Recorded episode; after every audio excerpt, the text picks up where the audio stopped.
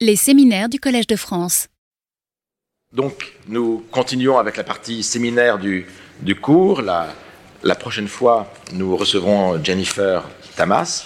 Mais aujourd'hui, euh, aujourd'hui c'est une expérience, bah, c'est chaque fois une expérience très différente et chaque fois une expérience assez unique. Mais avant de présenter notre intervenant, euh, je voudrais parler de ma propre expérience. Il y a des livres, en quelque sorte, qui vous tombent dessus comme un, euh, comme un événement, qui vous ouvre des continents nouveaux.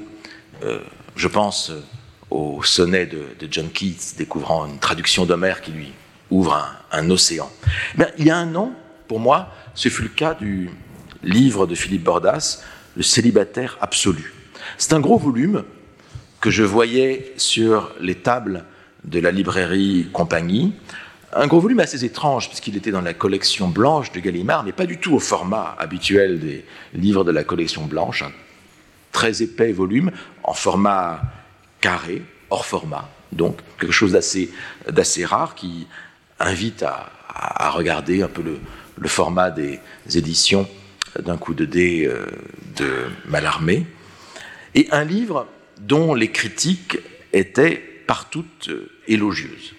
Et c'est un livre, c'était un sous-titre, pour Carlo Emilio Gadda, un livre sur Carlo Emilio Gadda. Et c'était très étrange de voir dans la collection blanche un livre qui était présenté comme un livre de critique, mais qui avait un titre de roman, Le célibataire, le célibataire absolu. Carlo Emilio Gadda, euh, un romancier italien, l'un des grands écrivains italiens du XXe siècle, mais que personnellement, à l'époque, je n'avais euh, jamais lu. Il est connu, mais Philippe Bordas en parlera, euh, pour un roman particulier, L'affreux pastis de la rue des Merles, Connaissance de la douleur et, et, et d'autres textes très, très importants. Et ce livre de Philippe Bordas, Le célibataire absolu, obtint de très une pléthore de prix, il faut le dire, le Grand Prix de la critique littéraire du Pen Club, euh, le prix Louis Bartou de l'Académie française. Pour autant, est-ce qu'on lit, est-ce lit euh, volontiers la critique, une texte critique sur un auteur qu'on ne connaît pas? En vérité, je vous invite à le faire. C'est toujours un, vrai plaisir de, découvrir un auteur par un, par un, par un, critique. Mais il faut se il faut se, décider. Et puis finalement, ce livre est arrivé sur ma table et je me suis décidé justement à, le, à le, lire et ce fut un, véritable éblouissement. Euh, ça a été pour moi, comme pour l'auteur, et vous le dira, je crois, pour moi, l'aventure d'une lecture. Euh, on, dé, on, découvre en fait un, personnage, le narrateur, Philippe Bordas, qui est euh, ébloui par sa découverte des textes de Gadda et qui fait une enquête. Et donc ce qu'on lit, c'est une enquête. Une enquête sur Carlo Emilio, Gadda avec des photographies, euh, puisque Philippe Bordas est aussi euh, photographe, euh, avec plein d'épisodes plus ou moins amusants ou très émouvants, comme la quête d'un manteau, par exemple, et puis une écriture, il faut le dire, une écriture d'une infinie beauté qui donne envie, tout cela, donne, envie de découvrir euh, Gadda. Alors, j'ai parlé du livre, maintenant qui est Philippe Bordas, je pense que rien ne le prédisposait a, priori à, écrire euh, ce livre, Le célibataire euh, absolu. Philippe Bordas était un journaliste sportif, amateur de cyclisme, photographe et écrivain. Voilà, voilà l'ensemble des activités. Et il a une activité multiforme de photographe, d'écrivain, avec un, ensemble de, il était chroniqueur à l'équipe du cyclisme, je crois. Euh, et donc, on peut accueillir des, sportifs euh, ici, des gens qui ont on peut accueillir à cette table des gens qui ont euh, écrit un livre sur de photographies de, lutteurs africains, l'Afrique euh, au point nu, un livre qui euh, des auteurs de livres sur le cyclisme euh, forcené, un livre avec MC Solar, hein, le, rappeur, hein, MC Solar, 15 ans de ma vie dans les banlieues euh, du monde, un roman, c'était le premier roman de Philippe Bordas, parce qu'ensuite Philippe Bordas s'est mis au roman, un roman autour de la fascination autour de Zinedine Zidane, que Philippe Bordas connaît bien, hein, Chant furieux, d'autres romans encore, et puis ce dernier texte, je ne sais pas si c'est un roman, mais ça vous allez peut-être nous le, nous le dire. En tout cas, ça se lit ça, de manière assez incroyable. Et donc, je suis content d'accueillir cette figure tout à fait étrange, qui est Philippe Borda, qui va être ici notre passeur. Notre passeur. Non, je n'aurais pas dû dire non, étrange, oui. Étrange, me semble-t-il, oui, étrange. Euh, je, je, je, confirme. Qui va être notre passeur vers un autre écrivain, un autre auteur, Carlo Emilio Gadda. C'est le titre de son intervention pour Carlo Emilio Gadda. Merci à vous et puis bonjour à vous tous. Merci d'être venu pour entendre parler d'un inconnu par un autre inconnu quasiment. Mais euh, je commence tout de suite par, euh, avant de raconter un peu comment j'ai découvert Gada, parce que c'est une expérience de lecture difficile et qui est assez édifiante aujourd'hui, dans la mesure où dès qu'un auteur semble compliqué ou ardu, le lecteur s'estime floué, n'a aucun effort à faire, est presque insultant vis-à-vis de l'écrivain en, lui demandant pourquoi es-tu si compliqué, et il le laisse tomber. Avant de venir sur l'histoire euh, qui m'a duré 40 années de, lecture et de travail sur, sur je voudrais quand même dire, avant toute chose, que si en France, sur le XXe siècle, on considère que Proust et Céline sont les plus grands, si pour le domaine anglais, on va penser que Joyce l'est, et Musil euh, sans doute pour le domaine allemand. Euh, en Italie, le plus grand de façon absolue, même s'il n'est pas très connu, c'est Carlo Emilio Gadda. Alors euh, vous avez surtout entendu parler de Moravia ou de Pasolini, voilà, sauf que Pasolini était un fervent admirateur de, de Gadda, il a toujours considéré non seulement comme le plus grand écrivain du XXe siècle, mais quasiment comme le grand continuateur de Dante. Donc c'est pour situer un personnage d'une importance colossale en Italie, qui n'est pas très connu. Et je vais expliquer pourquoi, parce que c'est aussi une histoire de la lecture, de la difficulté de la lecture, et qui sont parfois liées aussi à la traduction, ou pourquoi un auteur euh, a quasiment besoin d'être traduit dans son pays parce qu'il est compliqué. Et voilà. Donc moi, pour être très simple, c'est vrai que j'ai une vie étrange, j'ai été coureur cycliste amateur, et je me trouvé par hasard en classe préparatoire de lettres, où là, on vous apprend qui sont les grands auteurs. Donc très jeune, j'ai lu Ulysse, que tout le monde trouve difficile, moi j'ai trouvé ça pas si difficile que ça. J'ai lu Musil, j'ai lu ces choses-là. Bon, j'en ai eu marre de ces études, j'ai tout quitté, parce que je cherchais autre chose. Et c'était les études euh, dans les années 79-80 où la vulgate euh, de la langue française et de la pensée littéraire française était centrée sur une forme de littérature d'extinction euh, sous la gouverne et la tutelle de Maurice Blanchot. Et moi, j'étais très physique, très sportif. Je cherchais une écriture beaucoup plus charnelle que je ne trouvais pas en France à ce moment-là. Et par hasard, je vais venir à, ce moment drôle parce que c'est une petite aventure euh, qui peut arriver à tout le monde, pour le meilleur et pour le pire. J'ai découvert Gadda. Mais euh, j'ai dit que c'était le, plus grand du XXe siècle en Italie. Si je voulais le spécifier d'une autre façon, par rapport à nos critères à nous, je dirais qu'il n'a qu'un seul équivalent dans la littérature française, ce serait Rabelais. C'est-à-dire que Rabelais est le grand euh, chêne, le grand racinaire de la littérature française. Euh, donc oui, euh, pourquoi Gada est le Rabelais italien?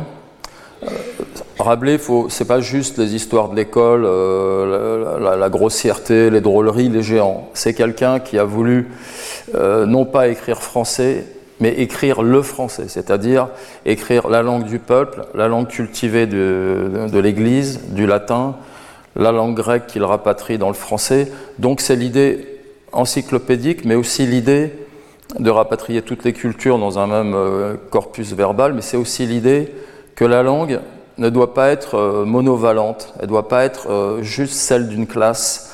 C'est une, c'est une entité organique qui représente le pays. Donc Rabelais est comparable à Gada, je vous expliquer pourquoi, mais c'est vraiment celui qui est le plus proche, parce que Gada est dans un pays, l'Italie, qui est quasiment comme la France à, à l'époque de Rabelais, c'est-à-dire que la langue en Italie n'est pas du tout fixée comme chez nous.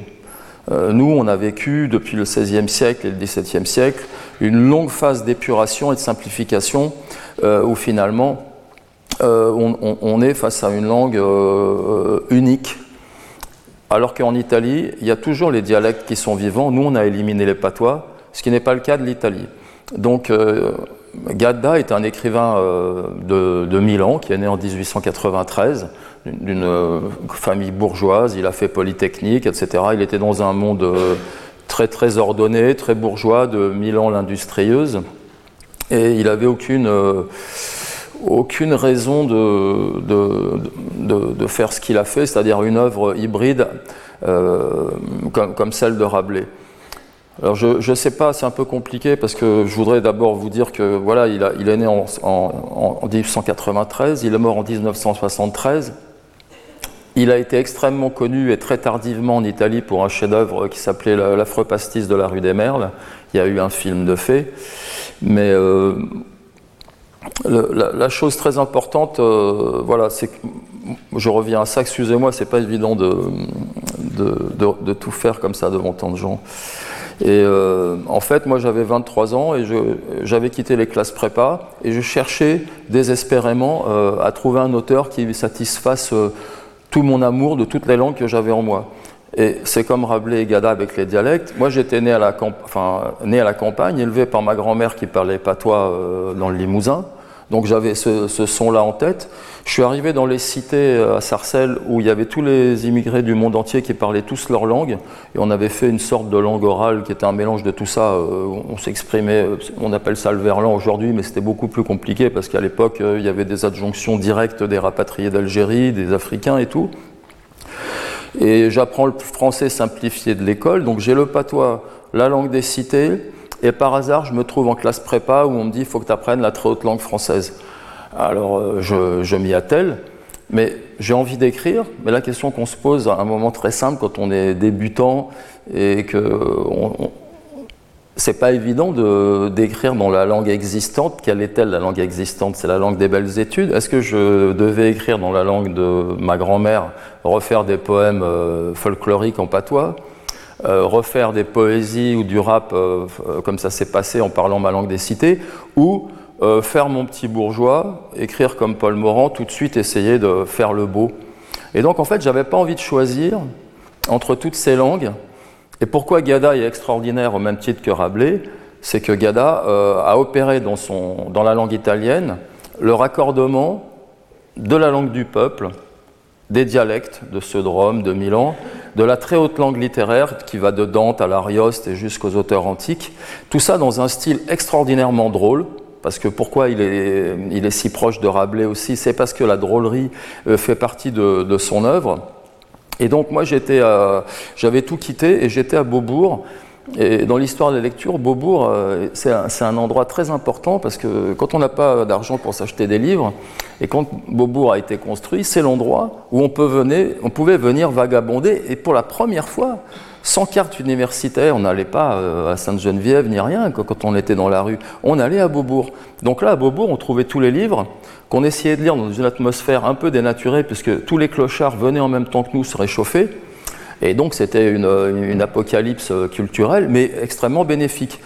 Et moi, je cherchais, je voulais sortir des, des études, des, des auteurs qu'on m'avait inculqués à l'école, euh, de Blanchot, de tous ces auteurs qui étaient trop, euh, pas juste déprimistes, mais trop, euh, trop maigres pour moi. Moi, j'avais besoin d'auteurs charnels. Donc, ce que je n'ai pas trouvé en France, je l'ai trouvé chez Gada. Mais comment je suis arrivé à Gada? C'est un truc de fou.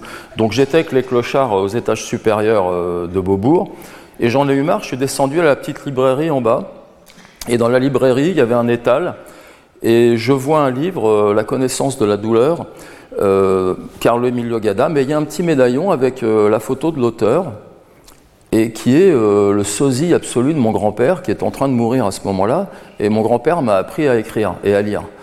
Donc euh, une sorte d'achat euh, pulsionnel euh, identificatoire un peu limité. J'achète ce livre. Aucun des grands professeurs d'Hippocagne et de Cagne ne m'avait jamais parlé de, cet auteur génial. Et donc je commence à lire ce premier livre qui s'appelle La connaissance de la douleur et qui dès la première page foisonne comme dans Rabelais de mots bizarres, de de trucage syntaxique, d'étrangeté, euh, ça ressemble pas du tout à un récit facile. Et je commence une sorte d'apprentissage difficile. J'avais fait des études littéraires, mais en me mettant seul à Gada, j'ai recommencé mes vraies études littéraires. C'est-à-dire que j'ai commencé à, chercher dans les dictionnaires, vérifier toutes les références. Et euh, Gada a une réputation d'auteur baroque. C'est pas, pas exactement ça parce qu'il est extrêmement foisonnant. Et euh, c'est plutôt que c'est un auteur qui cherche la concorde entre les langues basses et hautes. Donc moi, je suis tombé en amour de cet auteur. Et euh, je ne parlais même pas italien. Et je suis parti en Italie euh, de façon totalement inconsciente pour aller sur ses traces. Et j'ai rencontré tous les grands intellectuels italiens de l'époque. bon, j'ai rencontré Moravia, que j'aimais pas tellement, mais il fallait quand même qu'il me raconte ce qu'il savait mais il y avait euh, Pietro Cittati qui est décédé, Alberto Arbasino, enfin, euh, ils ont tous été extrêmement accueillants. Et j'ai commencé un travail de, police. Euh, peut-être que je n'avais pas les moyens littéraires de rentrer bien dans l'œuvre et de bien la comprendre. Donc c'est par le biais de la photo, de, l'enquête policière et de la, de, de l'investigation que, que, je vais à lui. Donc je suis allé à, je suis allé à Milan et pour revenir sur euh, la névrose première de, de Gadda, parce que tous les écrivains ont une névrose secrète, j'ai dit qu'il était né à Milan d'une riche famille. Et euh, son père était un industriel du verre à soie. À l'époque, ça marchait très bien. Et comme tous les grands bourgeois de, Milan, euh, le chic du chic, c'était de se faire construire une villa en Brianza, au nord de, de, Milan. Sauf que le père fait faillite. Après avoir construit une maison colossale, décède très très vite et Gadda, avec euh, son frère et sa sœur, se retrouve euh, sans argent dans une maison immense, impossible à entretenir, et euh, de la vie de bourgeois, jeune polytechnicien, promis à tout un brillant avenir dans Milan même, il se retrouve à vivre la faim et le froid dans une maison trop grande. Et toute l'histoire du premier livre que j'ai adoré, qui est La connaissance de la douleur, on a parlé de Don Quichotte, c'est une variation d'une sorte de prince désargenté, d'aristocrate euh, nihiliste, totalement aigri, qui vit avec sa mère dans cette maison. Et euh, pourquoi, pourquoi ce. J'ai une autre photo, tu vois. Voilà, voyez, une maison euh, absolument délirante. Et donc c'est la matrice, c'est la matrice de l'œuvre. Donc moi je pars dans ma petite Renault 5 en 89, je visite tout ça, je fais des photos, je rencontre tout un tas de gens. Et alors l'histoire commence c'est que j'arrive à, Rome, je retrouve la maison euh, où il vivait, l'immeuble où il vivait sur le Monte Mario. Et là, euh, parlant à peine italien, je questionne tous les voisins, les voisines, etc. Et je tombe sur le même palier sur euh, une petite bonne femme toute simple qui faisait son ménage, qui était la voisine de Gadda. Et on sympathise, vous voyez, je rentre dans l'œuvre vraiment par le bas, quoi. Donc c'est pas une exégèse, euh, on, va pas me demander de faire la préface de la Pléiade avec ce genre d'expérience, c'est clair. Donc je sonne chez la voisine et euh, on discute et puis euh, j'apprends que Gadda, pourquoi j'ai donné ce titre au livre du célibataire absolu, c'est que c'est un gars qui était complètement coincé, traumatisé par sa mère qui les a mis dans la misère et le froid.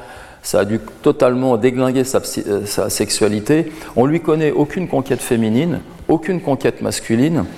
Et comme il a un talent extravagant tellement unique, euh, il n'est d'aucune école, il n'a pas d'antécédents ni de suiveurs. Donc en fait, le célibataire absolu, c'était ça. Et alors, pourquoi j'en arrive là? C'est que la voisine euh, me dit que quand Gadda est mort, euh, tout a été hérité par la gouvernante de Gadda, qui n'avait pas d'enfant, qui était une femme complètement analphabète. Et et que cette gouvernante, au lieu de prendre comme relique extraordinaire tous les objets, vous savez, il y aurait la pipe de Zola, elle serait déjà au musée. Non, là, elle, elle fait plaisir à ses cousins, elle donne euh, des habits à, un tel, à un jardinier et tout. Et quand Gada a eu son plus bel honneur, c'est-à-dire quand la connaissance de la douleur est sortie en 63, il faut voir le niveau littéraire que c'était à l'époque, il a eu le plus grand prix, qui était le prix Formentor, qui était le Grand Prix international de littérature, et il l'a eu, excusez du peu, devant euh, Ada de Nabokov et la pornographie de Gombrowicz. Mais euh, comme c'était un grand bourgeois euh, très maniaque, très coincé et extrêmement gourmand, comme dans un film de Fellini, il avait plein de costumes couverts de taches de sauce tomate. C'était une sorte de bourgeois maladroit. Donc pour ce prix, il va s'acheter un costume tout neuf et un imperméable extraordinaire. Et donc toutes les photos de la réception du prix, il porte un imperméable vraiment impeccable. Et la voisine analphabète me dit que la gouvernante analphabète lui a offert cet imperméable-là. Pourquoi? Pour que son mari qui est taxi ne salisse pas son survêtement la nuit quand il fait ses tournées en voiture dans Rome. Et moi, alors moi, d'un seul coup, je, commence à fantasmer. Je pense à la police de Proust, euh, au, au, peignoir en thermolama de Balzac. Et là, j'ai des gros yeux d'escroc. Euh, je commence à dire, mais alors, il est comment, euh, tout ça, montrez-le-moi. Donc, elle va me sortir l'impair. Et là, je pense que mes yeux brillaient trop. Parce que si j'avais eu l'air euh, totalement négligent, il me l'aurait peut-être donné. Mais là, il voit mes yeux briller, puis c'est comme des Thénardier dans une comédie à l'italienne. Ils se regardent comme ça, ils se font un petit signe, et c'est refus. Alors, j'allais pas proposer de l'argent ni rien. Donc, je continue mon enquête, et le truc incroyable, et c'est comme ça que commence mon roman, euh, mon roman essai, je ne sais pas. Euh, deux mois plus tard, à Paris, cette voisine très très sensible, mais qui, J'étais jeune à l'époque, j'avais l'air un peu timide, alors je l'avais attendri. Et euh, je reçois un petit paquet à, Paris, et où il y a, euh, elle m'avait envoyé la casquette euh, du, de l'imperméable. C'était une relique extraordinaire. Et, puis là, pendant le, pendant le Covid, on ne pouvait pas sortir, et puis je, ne sais pas, j'étais en train de gamberger, je me dis que finalement, j'ai pas tellement de choses de valeur chez moi. J'ai le premier livre de Francis Ponge, édition numéro 1, c'est mon plus gros trésor. Et puis je me dis, euh, assez fier, j'ai quand même la casquette de Gada. Alors je fouille dans le tiroir et, là il se passe un truc de dingue. Je, regarde dans l'enveloppe et non seulement je, sors la casquette, mais dans le fond, j'avais jamais mis mes doigts jusqu'au fond, je bute sur un petit bout de papier plié en 8. C'était une lettre euh, de la dame qui me dit euh, Mon cher Philippe, en italien, euh, je suis, je, n'ai aucune culture, mais j'ai compris que vous vouliez faire quelque chose d'important, donc je vous envoie la casquette, etc. Et là, j'ai failli m'évanouir parce que le paquet m'était arrivé ouvert. Et elle me dit Je vous ai mis aussi la cassette que j'ai enregistrée avec mon mari de trois heures d'interview de Gadda avant sa mort. Donc euh, c'était une femme analphabète qui, qui avait enregistré Gada, qui me l'envoie, et ça a été perdu. Donc d'un seul coup, c'est comme ça que j'ai décidé d'écrire le livre, sur une sorte de, raconter toute cette enquête. Donc euh, voilà, ça c'est pour la petite histoire. Et pour l'autre petite histoire, c'est un truc très italien mais assez émouvant, c'est qu'aujourd'hui, euh, euh c'est pas la première fois qu'en Italie, euh, ce sont des petites gens qui récupère euh, l'héritage d'une personne, personne énorme. Le poète Léopardi est, mort sans enfant, c'est un copain à lui qui a tout gardé, qui est mort aussitôt après, et c'est les deux domestiques de ce personnage-là qui ont été les ayants droit de Léopardi, qui est le malarmé italien, ou, ou le Baudelaire en même temps, qui ont été... donc il y a un truc à l'italienne très drôle sur Gadda. Mais euh, je vais rentrer tout de suite dans l'essentiel. Euh, si vous voulez le découvrir plus, parce que là on n'a pas beaucoup de temps, c'est que donc il a commencé tard sa carrière parce que sa mère l'a obligé pour payer la maison à devenir ingénieur. Non seulement il n'avait pas de vie affective, mais il est parti seul faire l'ingénieur euh, euh, en Amérique du Sud, euh, en Lorraine, enfin dans des endroits où vraiment c'était infernal. Et assez tardivement, il décide de tout arrêter, de se lancer en littérature. Et le truc extraordinaire, et c'est ça qui a fasciné Pasolini et les Italiens, c'est qu'il décide pas de se lancer en littérature pour faire des petites nouvelles, des petites choses. Il a une sorte de projet démesuré, qui est celui déjà qui a été celui euh, matriciel et fondateur de Dante. Euh, la, langue italienne n'a jamais été bien fixée à l'époque des petits royaumes, de la noblesse disparate. Dante avait fait une chose qui a fondé la langue italienne, je résume vite, mais il était parti quasiment à cheval dans toutes les provinces pour écouter, lire, recueillir les meilleures tournures de 14 à 15 provinces et pour en faire une sorte de synthèse, non pas un espéranto, mais un, italien médian le plus parfait possible, qui était celui de, la Divine Comédie. Et, euh, Gadda, qui naît à Rome, euh, a opéré une, forme de, synthèse et de régénérescence de l'italien qui n'est toujours pas tellement mieux fixé au XXe siècle que euh, à l'époque de Dante, parce que quand Gada est enfant, il parle le milanais à Milan. Il y a l'italien classique est la langue florentine scolaire, mais euh, chaque région est désalphabétisée d'un italien euh, standard. Il y a des gens qui n'ont jamais parlé l'italien du journal, quasiment, et qui ne l'ont pas lu. Donc il a tout à refaire et euh, ce gars-là qui n'a pas d'argent, qui est totalement névrosé, c'est vraiment un type qui a souffert toute sa vie. D'ailleurs, euh, un titre comme ça, La connaissance de la douleur, déjà, ça emblématise quelque chose qu'on ne peut pas, euh, qui, est insurmontable. Il est de Milan et il écrit le chef-d'œuvre de la langue de Milan qui s'appelle l'Adalgisa. Si vous pouvez lire ça, c'est traduit au seuil. C'est magnifique et surtout là déjà, il montre qu'il peut récupérer euh, tout le dialecte euh, milanais qui est très particulier et qu'il malaxe dans toute la culture milanaise, tous les grands auteurs anciens et toute l'histoire avec les Visconti, les Sforza, etc. Donc il fait une synthèse de la langue et de la culture milanaise avec la Dalgisa. Quand il a fait ça, il n'a pas d'argent, il descend à Florence. Florence, c'est le, haut lieu, c'est comme une conquête quichotesque en fait. Il refait Dante, mais de façon euh, comme un héros pauvre. Il arrive à Florence, où il y a un café, le Giuberose, où sont là tous les intellectuels qui fument la cigarette, qui font les intéressants et tout. Et lui, il est ridicule, il est tout coincé, mais il décide quand même de leur en remontrer. Et il écrit euh, un petit livre qui s'appelle le premier livre des fables. Et pour être plus florentin que les vieux florentins, il l'écrit en florentin ancien, euh, semi-préhistorique, euh, c'est des poésies extraordinaires, mais juste pour montrer aux gars du café que l'italien, c'est lui, en chacune des régions. Donc c'est une sorte de conquête euh, impériale à la César, un truc très italien, mais ça l'a toujours pas fait connaître ni rendre riche, et là il doit s'attaquer à la ville des villes, à Rome, et il décide d'aller à Rome et de régler son compte à tous, les, autres écrivains, parce que s'il trouve la langue de Rome, s'il pose son équation verbale sur Rome, il aura accompli ce grand voyage, il aura traversé toute l'Italie, et là à Rome, il, écrit ce livre qui s'appelle L'Afropastis de la rue des Merles, c'est celui que je vous conseille de lire en premier, qui est un livre complètement délirant et très drôle.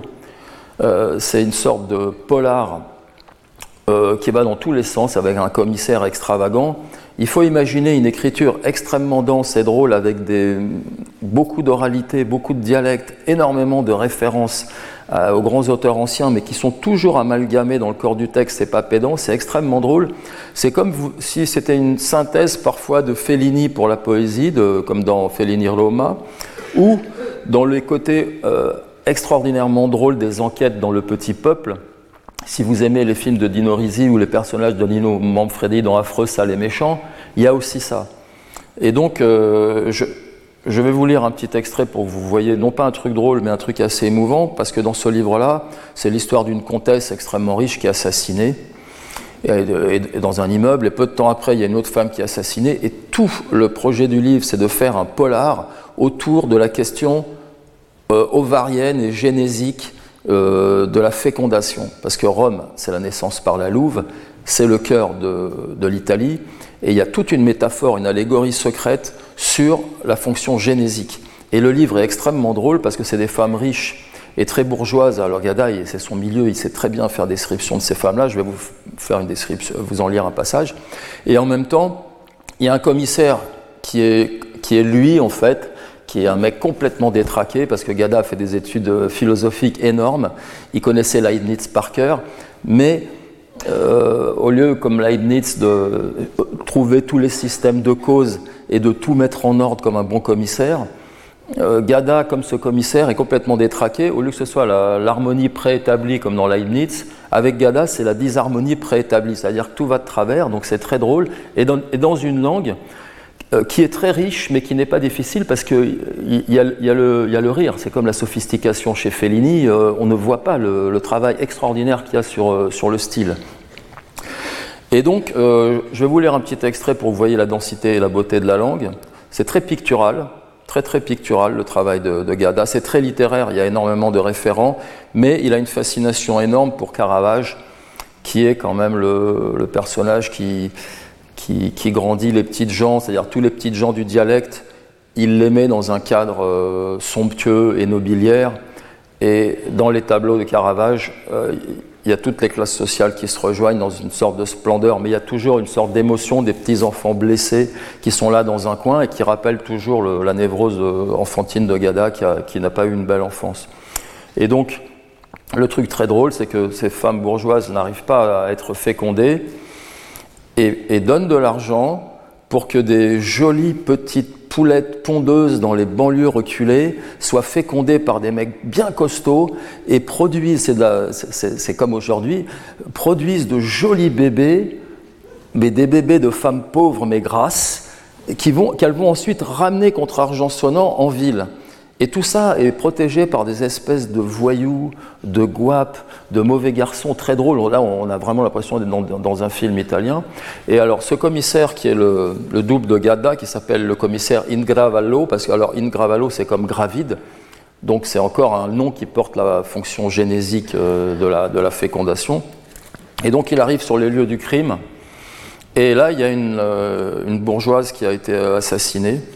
C'est Madame Liliane. Le corps de la pauvre Madame Liliane gisait là, dans une posture infâme, sur le dos, sur sa jupe de laine grise et sa combinaison blanche retroussée presque jusqu'à la poitrine, comme si on avait voulu dévoiler la fascinante candeur de ses dessous, s'assurer de leur état de fraîcheur.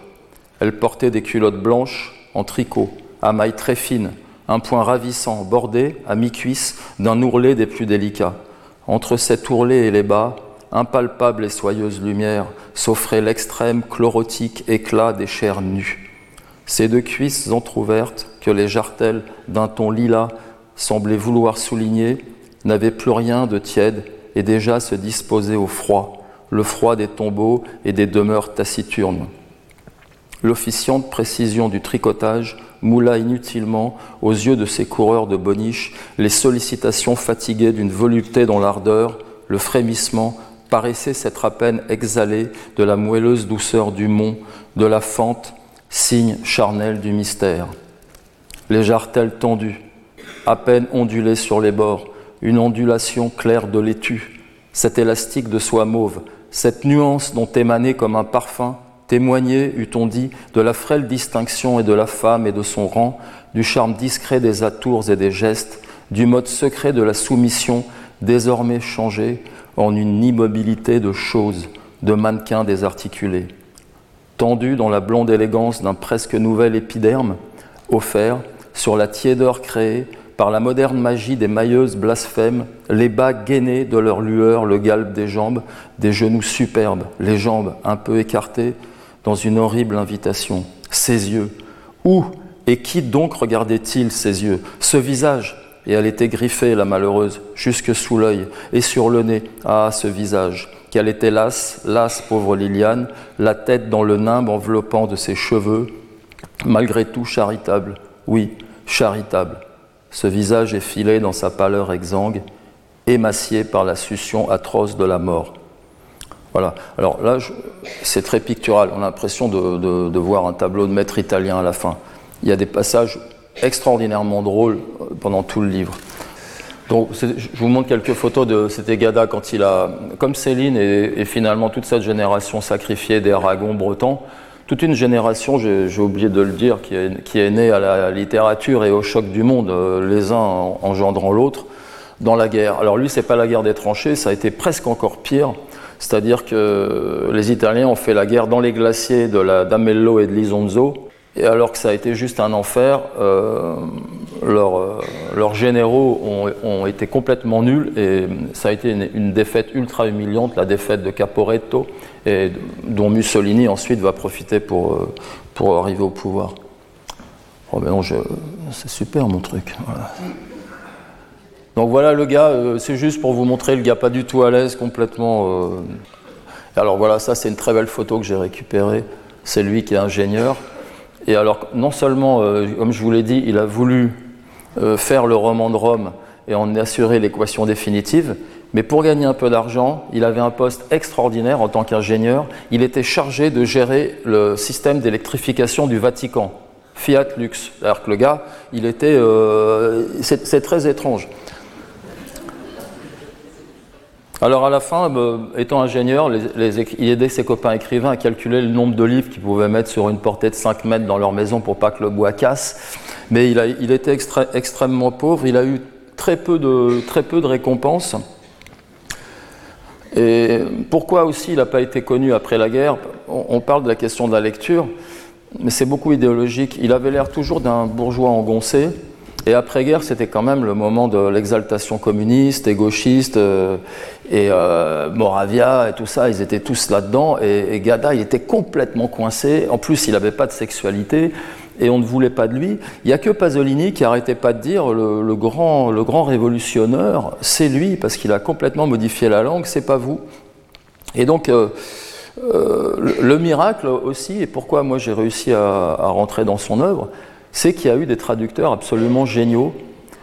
Parce que pour traduire Gada, c'était pas le tout venant qui pouvait faire ça. Et j'ai eu la chance quand même, et j'en ai rencontré certains, d'avoir cette transmission qui s'est faite voilà. Alors ça, c'est à peu près le sosie de mon grand-père. Vous voyez, c'est le, mec assez sympa, euh, expert comptable. là, c'était ça. Donc, euh, vie sexuelle nulle, hein, on est d'accord. Euh,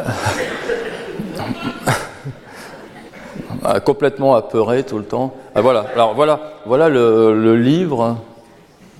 Voilà. Ça, c'est le livre, le premier, le livre que j'ai vu la première fois. et, voilà.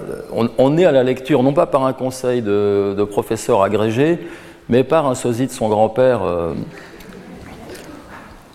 Donc je raconte ça dans le livre aussi. Voilà, ça c'est à peu près, euh, voilà, ça, ressemble énormément à mon grand-père. Voilà, alors voilà, ça c'est l'imperméable. Donc voilà, ça c'est l'imperméable extraordinaire euh, qu'il portait le jour de la remise du prix Formentor. Imaginez par exemple que Modiano reçoit le prix Nobel, il s'achète une liquette en alpaga, et ça revient euh, au, gars qui fait les poubelles en bas de chez lui. Vous voyez ce que je veux dire? Ça, c'était un peu ça. Je continue. Alors ça, c'est extraordinaire. C'est dans mon enquête parce que je suis allé à, euh, à Milan. J'ai retrouvé la première page euh, manuscrite de la connaissance de la douleur. Donc ça permet de voir le, sa graphie, quoi. Voilà. Bon, voilà. Bah, écoutez, moi, je ne vais pas faire une exégèse, je voudrais juste que vous preniez le temps de regarder les bouquins. Tout est euh, chez Bourgois et, au seuil. Et puis surtout, euh, si vous êtes là, c'est que vous êtes des lettrés, des intellectuels et que vous avez une belle bibliothèque, même si vous n'avez pas tout lu. Donc ce que je conseille, pour pas être humilié si des gens viennent chez vous, vous avez tous un Don Quichotte, un Joyce, un Musil que vous n'avez pas lu, surtout le deuxième tome, personne ne l'a jamais lu. Donc vous avez Ulysse que vous avez commencé, pour votre standing, c'est ça que j'ai dit, pour votre standing, vous mettez deux, trois gadas, et dès que quelqu'un rentre, dit Ah, mais tu l'as pas lu? Et là, vous marquez un point. Bon, merci à vous.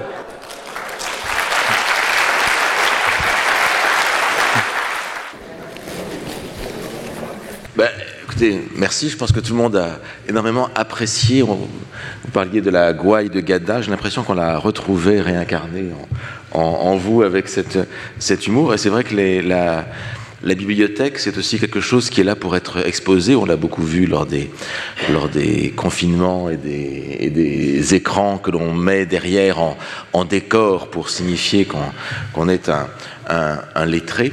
Euh, J'ai beaucoup apprécié la mention des clochards de Beaubourg. C'est un, lien entre Beaubourg et le Collège de France. Euh, vous savez qu'il y, a traditionnellement, je ne sais pas s'il y en a euh, aujourd'hui ou ce soir, euh, qui ne se dénoncent pas, ce n'est pas l'objet, il y a traditionnellement des, gens qui traînent un peu par là, qui entrent euh, comme ça, parce qu'il y a la lumière qui fait chaud, comme disait le président Sarkozy parlant de la, recherche en France, et qui voit la lumière au Collège de France et qui s'installe là, comme on le fait à, Beaubourg. Donc c'est vraiment un, lien entre, les, deux, les deux institutions. J'ai longuement euh, espéré que vous, vous viendriez déguisé en Gadda avec la casquette ou quelque chose non, non, non. pour, euh, pour euh, réincarner ici le, le, le, personnage. Une question qui me vient spontanément à l'esprit, c'est lorsqu'on voit cette sorte de conversion que produit la lecture d'un auteur euh, chez vous, est-ce que euh, cette conversion est unique ou est-ce qu'elle peut, ou est-ce qu'elle peut se, euh, se répéter? Est-ce qu'on peut avoir cette même passion, quand on est passionné de Gadda comme vous l'êtes, pour un autre auteur? Est-ce que ça vous est arrivé? Oui. Parce que là, quand on lit euh, Le célibataire absolu, on a l'impression que vous avez consacré votre vie depuis l'âge de 23 ans jusqu'à jusqu'à aujourd'hui à, l'enquête sur Gada. Ça me paraît difficile de faire la même chose pour un autre auteur. Euh, non, sur Gada, c'était plutôt le fait que c'était, euh, il n'y avait pas de repère. Donc en fait, euh, j'ai créé tout le tout le terreau pour euh, le transplanter dans mon esprit, parce qu'il y avait, juste un livre critique sur lui de, de, de Jean-Paul Manganaro, à qui je dédie le livre d'ailleurs, mais non, il n'y avait rien. Donc en fait, euh, c'était un terrain vierge. Ça m'a aussi excité. Si vous voulez commencer à travailler sur Proust, vous avez 5000 volumes à lire. Mais en revanche, il y a d'autres auteurs sur lesquels j'ai beaucoup travaillé, comme Céline, Claudel, etc. Mais pas de façon. Céline, oui, j'ai fait pas mal d'enquêtes. Mais c'est non, comme ça, non, non, non, c'est vrai. Le rapprochement avec Céline euh, s'impose aussi par le, côté expérimentation de, la langue, comme celui avec, euh, avec Nabokov. Vous citiez Ada, euh, qui concourait au même moment pour le même prix Formentor, mais il y, a beaucoup de, correspondances entre connaissance de la douleur et, Ada ou l'ardeur. Le, le, truc le plus simple, qui est une sorte de point commun, c'est que tous ces auteurs réputés très difficiles sont tous les plus drôles. Mm. C'est-à-dire que l'humour, à partie liée avec le dérèglement de la langue. Et plus le dérèglement est grandiose, plus l'œuvre euh, porte un, humour érudit et riche. Et c'est l'humour qui fait le lien entre l'aristocratie euh, et, le peuple. Et en fait, euh, ce que réussissent tous ces grands auteurs qu'on dit illisibles, c'est d'essayer de faire une concorde démocratique où toutes les classes sociales ont leur place quand même dans le livre. et pourquoi en France il y a eu peu de, d'écho de, de, Gadda, c'est tout simplement parce qu'on est quand même resté depuis le XVIIe siècle dans l'idée d'une langue euh, raffinée, épurée, je dirais appauvrie, ce qui n'était pas le cas à l'époque de Rabelais, et que le baroque, si Gadda peut être euh, globalement considéré comme baroque, a mauvaise presse. Il y a deux grands autres auteurs de génie qui ont très peu de droits de citer en France. Pour la langue espagnole, le, un des plus grands, c'est Les Malima euh, à Cuba de Paradiso, et euh, le brésilien Guimarães Rosa Diadorim. En France, on n'a pas d'écho de ça. Pourquoi? Parce qu'il y a une sorte de gêne obscène, presque sexuelle, devant la profusion. Céline l'a payé très cher. Céline a dit euh, Rabelais a raté son coup, parce que Rabelais a tenté euh, d'ouvrager un, langage global, il n'a pas réussi. Mais Gada, c'est pareil, d'une certaine façon, il a raté son coup. Et en France, il y avait François Val, le directeur des publications de Lacan, qui s'est démené pour le faire traduire. Et c'est très intéressant, c'est qu'il n'a jamais pu déclencher le soutien stratégique euh, des avant-gardistes de l'époque. Euh, tel quel, Solers ont, réfuté Gada violemment, très très violemment. Et euh, en Italie, il aurait pu être extraordinairement connu parce qu'il était l'idole de la, jeune avant-garde qu'on appelait le Gruppo Sessantatré. C'était tous les meilleurs étaient là. Et parmi ces jeunes loups avant-gardistes, il y avait Umberto Eco. Si Umberto Eco, qui avait un désir de langue absolu, avait pris Gada comme schéma directeur de son œuvre à la place de Joyce, Gada serait mondialement connu. Et euh, Umberto Eco, par, euh, euh, je pense, opportunisme universitaire, parce que c'est plus facile d'être connu mondialement quand on fait une œuvre de génie sur Joyce que sur Gada. Donc, Solers en France, pour résumer, ils n'ont rien fait pour Gadda, et il en avait besoin, alors qu'ils ont fait énormément pour Joyce, hein, on s'en souvient tous, et pareil en Italie. Donc la lecture peut être aussi euh, arrêtée par des lecteurs qui ne sont pas décisifs. Les grands lecteurs ont leur importance pour euh, susciter les petits lecteurs. Mais je, crois que la, littérature française a été pendant cette période d'effervescence théorique un peu plombée par l'esprit de sérieux à Saint-Égards. Et donc le, côté humoristique a peut-être... Et, par un éros, par un éros, euh, il y a beaucoup de littérature dans érotique ou crue qui mettait le corps en avant, mais c'était un Eros froid. Gada, c'est très très érotique, mais c'est un Eros chaud, c'est un Eros félinien. Mm. Et en France, c'était pas du tout ça. Il fallait des trucs à la bataille, euh, euh, des trucs très euh, très scabreux et tout ça. Solaire s'y est essayé. non, non, voilà. Et, donc, ce qu'il y a d'extraordinaire avec Gada, si vous le lisez, c'est que c'est un mec qui n'a eu aucune vie sexuelle et qui a une préscience euh, picturale et, et, organique euh, de, la femme qui est très étrange. C'est comme le monologue de Molly Bloom euh, dans mm. Joyce, ou même Céline dans Mora Crédit qui, qui, a une écriture absolument atroce sur l'avortement, etc. Mais c'est des perceptions euh, qui, sont d'un héros qui n'était pas celui des années 70. Mais c'était très sensible dans le passage que vous avez lu. C'est tout de même la description d'un cadavre, mais d'un érotisme. C'est un tableau, en fait, ce qui fait, c'est un, travail pictural. Le rapprochement avec euh, les Amalima et de Paradiso et je trouve aussi très intéressant. Là aussi, autre conseil de lecture, il faut absolument lire Paradiso de Les Amalima, qui là encore est l'un de ses chefs-d'œuvre totalement, totalement euh, méconnu, et là aussi paru, euh, paru au seuil, je pense avec le soutien de, François Val, euh, également. Et il y a cette profusion, cette exubérance qui est très sensible. Ah, bah, les Amalima peut-être encore beaucoup plus baroque que ne l'est que ne l'est Gadda ce qui est très frappant dans la, dans, chez Gadda, c'est d'abord cette capacité à, changer de langue quand même d'un livre à l'autre. Ah ce, que, ce que ne fait pas tellement que ça Céline, malgré tout. Euh, y a, on retrouve quand même le, même Céline. chez Gadda, il y a chaque fois, on retrouve toujours cette euh, poussée, cette tension vers une sophistication extrême et une capacité à renouveler la langue, à introduire des mots euh, nouveaux. Alors, on le lit en traduction française parce qu'en italien, c'est quand même horriblement difficile. Si on... Même les grands intellectuels italiens euh, parfois ont du mal. Donc ça, c'est aussi ça. C'est-à-dire, ils ont été aussi eux euh, habitués, comme nous ici, à perdre euh, la, capacité des hautes lectures. Il y a, une perte de, capacité à lire des textes difficiles qu'on voit en France, mais aussi en Italie. Mais, mais La de la rue des Merles est un livre extraordinaire qui, effectivement, a un côté voilà, plein, plein d'aventures, de, rebondissements. On se croirait dans un mauvais polar, et avec une sorte d'inspecteur Columbo un peu, un peu sadique. Mais, mais en même temps, c'est un livre qui demande une concentration extrême de la part du Alors tous les plus grands spécialistes de, de Gada, comme Pietro Cittati, ce genre d'essayistes, disaient qu'on ne peut pas lire plus de 2 à 3 pages voilà. dans la journée. Et c'est comme la, haute cuisine, vous ne pouvez pas euh, manger un plat au safran, euh, on ne mange pas 27 coquilles Saint-Jacques, vous voyez. C'est d'une densité extrême. Il fait, chaque phrase euh, demande à être méditée pour comprendre exactement ce dont, ce dont, ce dont il retourne. Donc c'est vraiment une expérience interne d'ascèse. C'est à la fois drôle, euh, exubérant, mais en même temps très ascétique par l'exigence qui est demandée au lecteur pour comprendre de quoi il retourne, de quoi, de quoi il est question.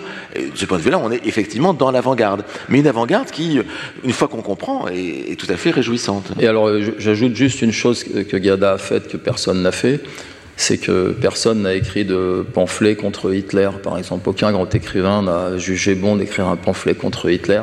Et, et, Gadda, que tout le monde disait gros bourgeois empesé, a, a été tous, comme tous les intellectuels, un peu pro-Mussolini au début, dans les années 20. Mais après, il a, il a vu que c'était n'importe quoi. Et il a écrit un pamphlet contre Gadda qui s'appelle Eros et Priap. Alors ça, si vous pouvez le lire, c'est d'une drôlerie, mais imprécative et méchante, parce qu'il y a la douleur, comme Céline, de quelqu'un euh, qui a été envoyé au casse-pipe à la guerre. Et euh, il y a énormément de livres de Gada qui sont faciles à lire. Il y a le journal de guerre, quand il était prisonnier. Euh, il y a des petits recueils de nouvelles, Les merveilles d'Italie, des choses comme ça. Les années, c'est extraordinaire. Mais je vous conseille de commencer par l'affreux pastis, parce que vraiment, c'est très très drôle. Et imaginez-vous que vous êtes dans un film, une synthèse d'un film de Fellini, avec Manfredi et des personnages d'affreux sales et méchants. Et, et, sauf que de temps en temps, ces personnages affreux sales et méchants vont laisser glisser une petite, une petite citation de Tacite ou de Léopardi, mais bon, c'est pas. Euh, donc il y a une deuxième nouvelle traduction qui est sortie il y a quelques années par Jean-Paul Moganaro de l'Afropastis de la voilà, voilà, voilà. et qui est qui est plus précise. Alors moi, là, j'étais, j'ai pas eu le temps vraiment. J'ai lu la, première traduction mais euh, le travail de Manganaro est moins francisé. C'est-à-dire que le premier traducteur a, musiqué euh, Gadda dans une note française, et comme il y, a tous les dialectes euh, romains que Gadda est allé étudier avec des poètes locaux, il y a le romanesco, il y a le dialecte sicilien, et le, premier traducteur, lui, tous ces dialectes italiens, il les a traduits par de l'argot français. Mm. C'est assez drôle. Donc, ils parlent tous le même langage. Alors c'est un travail de dingue pour le traducteur, et puis même nous, on est incapable de voir que c'est euh, un peu du sicilien. Alors euh, on a, euh, quand, c'est très guttural, on voit que c'est du dialecte milanais. Non, il y, a un vrai problème. Et pourtant, moi, je, voilà, c'est un hommage énorme au traducteur, c'est que l'amour traverse quand même la page quand des grands génies de la langue euh, font de la, traduction. Il y a quand même ce miracle-là euh, qui, est, manifeste dans le cas de Gada. Alors, c'est un, peu un, cas général. Lorsque deux traductions se succèdent, la, première essaie d'acclimater le texte à la langue cible, et la seconde essaie au contraire de défamiliariser, de retrouver quelque chose euh, d'un peu plus de la langue de la langue d'origine. Mais je crois que nous avons la chance avec, Gadda, un peu comme, comme avec Shakespeare, c'est-à-dire que Shakespeare est relativement difficile à lire pour les, pour les anglophones. Nous, nous avons la chance de pouvoir le lire en traduction française, où il est tout de suite euh, lisible. Et euh, avec Gadda, les traductions quand même font cet effort d'acclimatation qui font qu'on a, a de manière beaucoup plus euh, accessible un, immense auteur à notre portée. Ouais, D'ailleurs, en Italie, le, grand écrivain Alessandro Barrico et Food Gadda, il y a toute une jeune génération. c'est un, genre très différent. Ouais, non, mais justement, bah, c'est comme si Funkinos adorait Gongora. Oui, ben mais euh, non, mais là, c'est un, un, miracle. Il fait, il fait des lectures à la Lucchini euh, pour le faire connaître. C'est génial. D'accord. Ben voilà, c'est le, le, phare de la littérature euh, italienne contemporaine, enfin, du XXe siècle et qui est admirablement, vous l'avez entendu, présenté par Philippe Bordas. Merci. Merci à vous. Retrouvez tous les contenus du Collège de France sur www.colège-2-france.fr.